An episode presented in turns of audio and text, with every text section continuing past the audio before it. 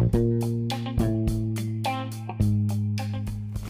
のリハビリ現場からこの番組は40代のおじさん作業療法士であるクラゲおじさんがメンタルヘルスに関する話とかお仕事に関する話をふわふわふわっとお伝えしていくポッドキャストの番組ですあのですね、あのうつ病とかメンタル疾患になった時に復職をすると。で、復職したらですね、まあ、徐々に慣らしていくのが大事なんだっていう話がありますね。徐々に慣らしていくのが大事だっていう考え方。なんだけど、もうそうもいかないっていう話もあるんですよ。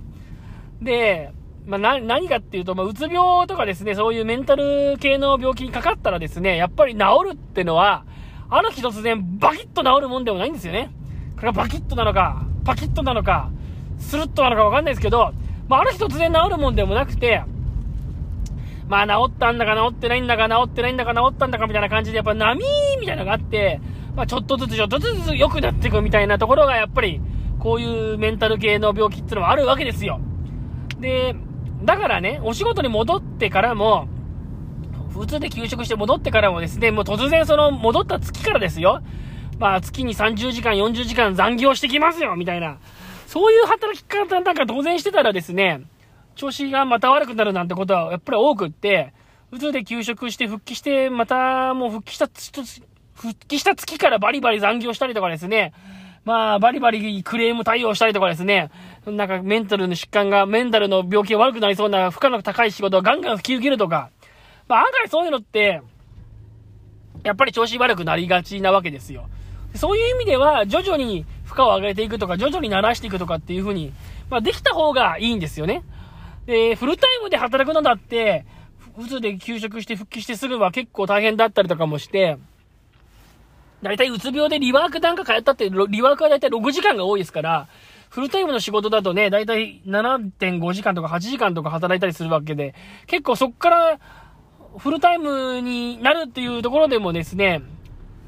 結構残業なしでもフルタイムで働くってのは大変だったりするわけです。で、だからやっぱりその休み休みだったりとか少しずつ負荷を上げていくっていう、まあ考え方が、心の病を治すっていう意味では大事なんですが、まあ、そうなんですけども、会社としてはですね、それじゃ困ったりとかするところもあって、完璧に直してから来てくださいというか、もう完璧にがっつり働けるようになってから戻ってきてくださいと。それまでは、えー、なかなか戻せませんというか、また調子が悪くなられちゃ困るので、もうがっつり本当に、一人前になってから戻ってきてくださいみたいな風に言う職場もやっぱり多いわけですよね。その辺のやっぱ、なんていうのかな、ところが難しくって、かといってですよ、その、完璧に治るまで戻ろうと思ったって、やっぱり日常生活だったりとか、あとまあリワークのデイギアだったりとか、そういうところでですね、本当にフルタイムの仕事と同じぐらいの負荷を一人で上げ、自分、自分自身で上げ、なんていうの、かけていくっていうのはなかなか難しいですよね。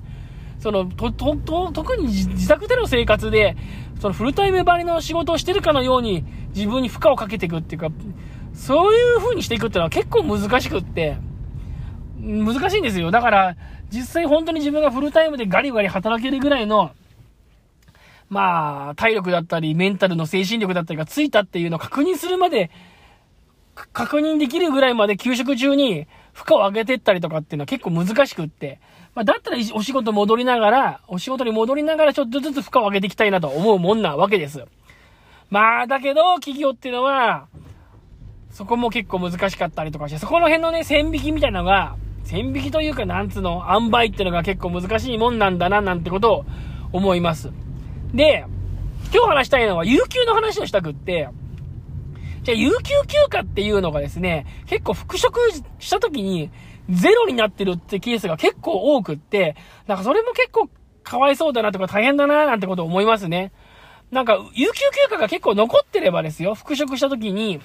本当にそれこそ、復職して最初の何ヶ月かはね、有給を結構、週に1回とかね、入れていけば週4日とか働けばなんとか済むみたいな形にできるだろうし、有給をちょこちょこ入れて働いていけばね、それなりに本当に鳴らしながら勤務できるのかななんて思うんですけども、結構有給を、その休職をする際に使い切っちゃってるっていう人が多いんですよね。その調子が悪くなって病気で打つとかになった時に、最初にそのいきなり休職に入るんじゃなくて、まず有給休暇を使っちゃうんですよね。で、使い切って休んで、有給休暇を使い切って休んで、それでも良くならないから、そのまま給食に入ったっていう人が結構多くって、だから、復職した時にはもう有給が全然残ってないというか、全くないみたいな感じで戻らなきゃいけないと。だから戻った時には休めなかったり、休んだら欠勤になるみたいな。結構そういう感じで戻らなきゃいけない人が多くって、いや、これがなかなかなんとかな、なればいいのにな、みたいなこういう風に思います。まあこれは本当に会社によって違うので、有給休暇を残しといてあげて、いきなり病休に入れて、病休休暇から入って、復職した時に有給が残ってる状態になっている人もいるんだけど、まあそうじゃない人も多くって、うん、有給休暇を使い切っちゃった状態で戻るから、戻った時に有給全く残ってないみたいな。結構ね、そういうパターンがあってね、いや、なかなかこれがね、大変だなと思いますね。まあもちろんね、自分が調子が悪くなって、打つとこで1日2日休職しようかなと思う時って、まあ、最初はこれがね、長くなるなんて思わないので、有給の範囲内で、なんとか自分の体調を治して戻れるだろうと思うから、本人も、えー、最初は有給を使っちゃうんですよね。ところがやっぱ有給使って、もう治りきらないから病気ってなるわけですよ。まあ、なかなかそこまで皆さん、やっぱり先見の明は、先見の明というか、やっぱ、そこまでね、自分が打つところで調子が悪い時って考えきれないから、きなり病気で休まないわけですよね。だからね、そういうところもあって、なかなか、本人もね、有給を復職した時のために残しておこうなんて思わなかったりしますから、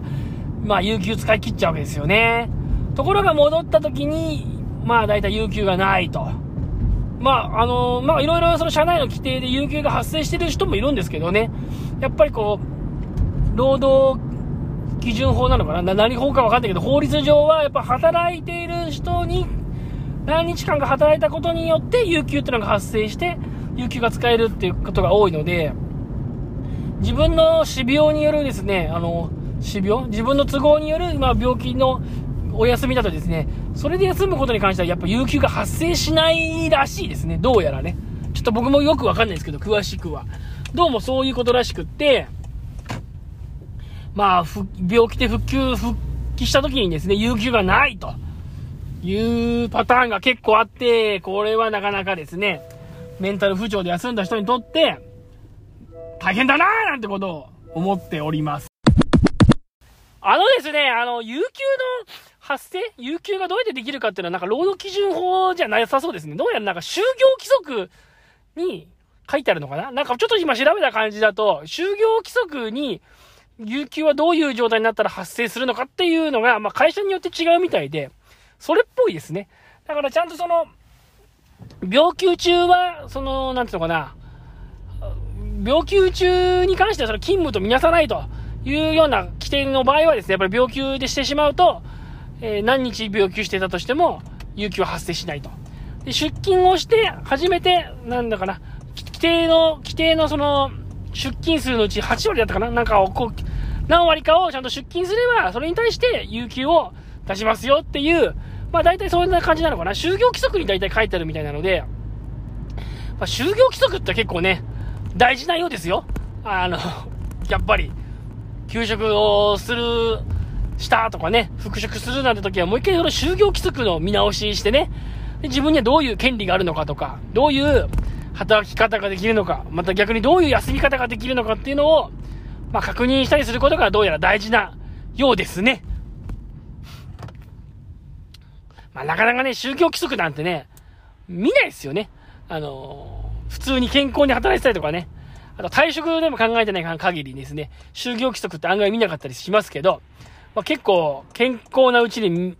目を通しておいた方がいいですね、就業規則ね。自分もいつ何時調子を悪くしたりね、するかもしれませんし、会社を辞めたくなる時もあるかもしれませんからね、まあ、就業規則に色々とですね、その会社としての決まりが書いてありますからね、まあ、元気なうちに、就業規則には目を通しておきたいものだな、なんていうふうに思ったものであります。ですね。というわけで、えー、この番組は平日の朝5時に基本配信していくっていう感じでやっております。番組の感想は概要欄にリンク載せてありますので、そちらからよろしくお願いいたします。それでは今日もありがとうございました。